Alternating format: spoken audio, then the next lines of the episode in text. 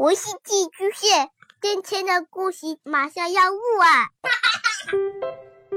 孩子的世界充满了色彩和欢乐，用有温度的声音讲你爱听的故事。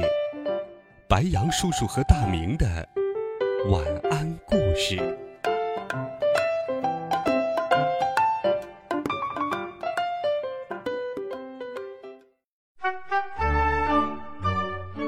小朋友们、同学们，大家好，欢迎收听白杨叔叔讲故事。今天，白杨叔叔继续给你讲第三集《背黑锅》。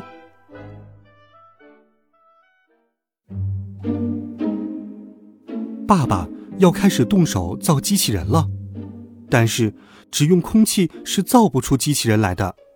造机器人需要铁、电线、钢筋、铜丝。等各种原材料，而我们家穷得叮当响，哪来的钱去买这么多的原材料呢？但爸爸不愧是爸爸，他想到了一个绝招——捡。从此以后，这个城市里的许多人每天都可以看到，在苍茫的暮色中，有一个背着书包、风华正茂的小学生，不停地在垃圾桶前徘徊。偶尔像捡到宝贝一样捡起一些破铜烂铁。这个催人泪下的小学生就是本人，杨哥。妈妈最近工作忙，总是到晚上我们睡觉了才回家，因此对我捡破烂的事情一无所知。我多么希望妈妈这时候能来看看她的宝贝儿子过的是如何悲惨的生活啊！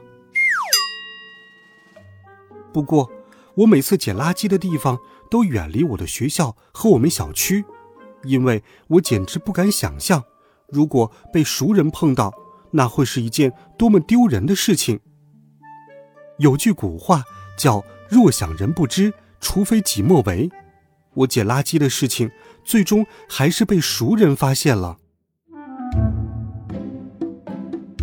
那天天色已晚。我们路过小区的垃圾桶时，爸爸在我的口袋里逼我去捡一卷铜线。本来在小区里面捡垃圾，打死我也不干，但是我最终没能扛过爸爸的软硬兼施，在他滔滔不绝的开导了我老半天之后，我终于无可奈何的答应了。我左右瞧瞧，四下无人。迅速的跑到了垃圾桶前，捡起铜线，飞快的撤退，准备用最快的速度跑回家。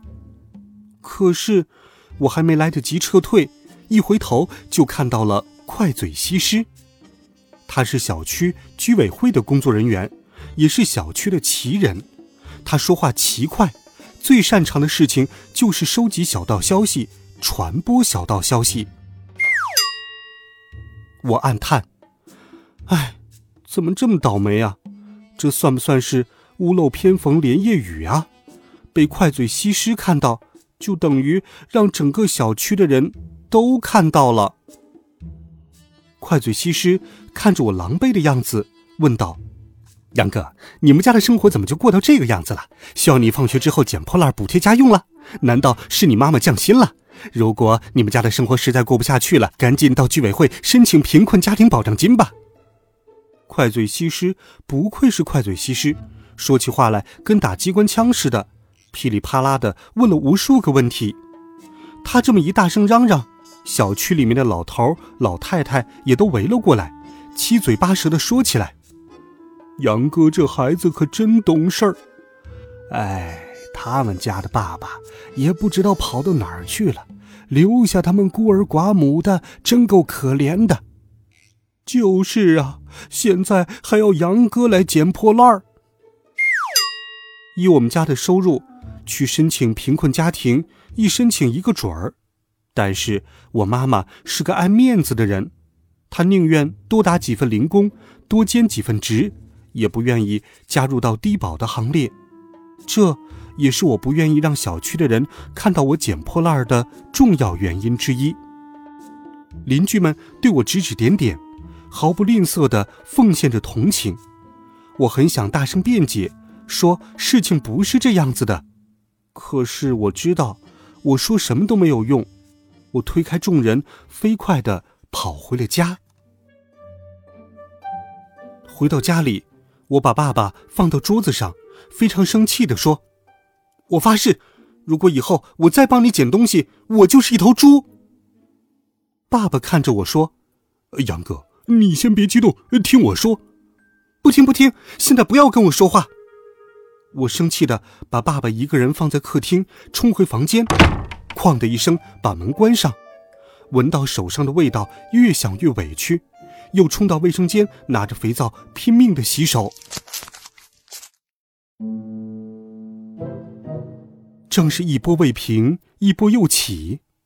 几天后的晚上，妈妈加班没有回家，我睡到半夜，突然被一个巨大的声音吵醒了。我立即从床上坐了起来，惊问道：“地震了吗？地震了吗？”我迷迷糊糊的准备逃命。马上又想起了爸爸，用手四处摸索，爸爸的声音在黑暗中传来：“呃，不是地震，是实验出了点问题。”我打开灯一看，发现满地的零件，爸爸被炸得灰头土脸，头发全都竖了起来，站在了一堆零件当中。杨哥，你接着睡吧。”爸爸说道，他看起来像个黑人。我实在很困，倒头躺在床上。但是，刚迷迷糊糊要睡着的时候，就被让人心惊肉跳的爆炸声又吵醒了。我努力克制着不开灯，想睡回去。然而，就在我刚睡着的时候，突然又是轰隆一声巨响。这可是当夜里爸爸第三次将我吵醒了。我忍无可忍了，正要发作，忽然间，我感到整个墙壁都开始抖动起来，发出巨大的声音，是隔壁在捶墙。接着，我们听见了一个巨大的吼声：“隔壁的，你们半夜三更的，呃，搞什么鬼？还让不让人睡了？”这破房子隔音的效果真差，不过我很担心，它垂下去，我们这面墙就会塌了。我连忙对着墙说：“不好意思，不好意思，我们会保持安静，一定不会再犯了。”那边重重的哼了一声，“哼”，就没有声响了。过了一会儿，传来了巨大的鼾声，“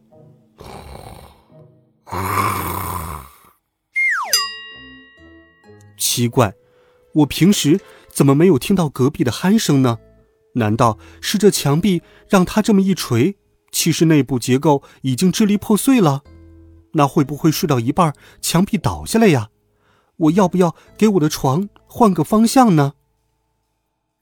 经隔壁这么一喊，爸爸不敢再折腾了，我才算安心睡去了。早晨上学，我的眼圈黑得跟熊猫似的。我觉得自己很困，整个人走路像是在飘，连爸爸在我的口袋里面也显得重了很多。第一节课是数学课，我用尽全力和周公抗争，可是周公却一个劲儿要拉我去下棋。我努力的抗拒着，忽然，砰的一声响，我的抽屉里发出了一个奇怪的声音。人称“冷面杀手”的数学老师以及全班同学都朝我这里看来，冷面杀手狠狠地瞪了我一眼，我简直要气死了！又是爸爸。冷面杀手走到我面前，把我从座位上拉到了一边，自己在我的抽屉里面搜了起来。我闭上眼睛，简直就不敢想象，爸爸要上冷面杀手发现了会发生什么事情。过了一会儿，冷面杀手说：“杨哥，你上课居然带着玩具来！”完了完了，爸爸被发现了。这时，我听到我的死对头胖子老肥小声说：“哎呦，这小机器人还挺有意思。”什么？小机器人？我睁开眼睛，看到冷面杀手从我的抽屉里面搜出了一个和爸爸一样小的袖珍机器人。原来，爸爸早晨还带上了他做机器人实验用的工具，难怪我觉得装爸爸的口袋重了很多。我感到万分幸运，哦，谢天谢地，爸爸没有被搜出来。不过，因为这件事，放学后我被冷面杀手叫到办公室训话，训了两个多小时。我从来不知道。原来平时不太说话的冷面杀手训起话来也这么厉害。最后是校长拯救了我，他找冷面杀手商量事儿，冷面杀手让我回家写五千字的检讨，就匆忙走了。瞧，事情明明不是我干的，而我却要替他背黑锅，有这么一个爸爸，真是让人伤脑筋呐。好了，孩子们，这一集好听的故事，白羊叔叔就给你讲到这里。如果你喜欢白羊叔叔讲故事，也可以给白羊叔叔留言，在喜马拉雅电台或者微信公众号都可以找到白羊叔叔讲故事。温暖讲述，为爱发声，每天都有好听的故事与你相伴。我们明天见，晚安，好梦。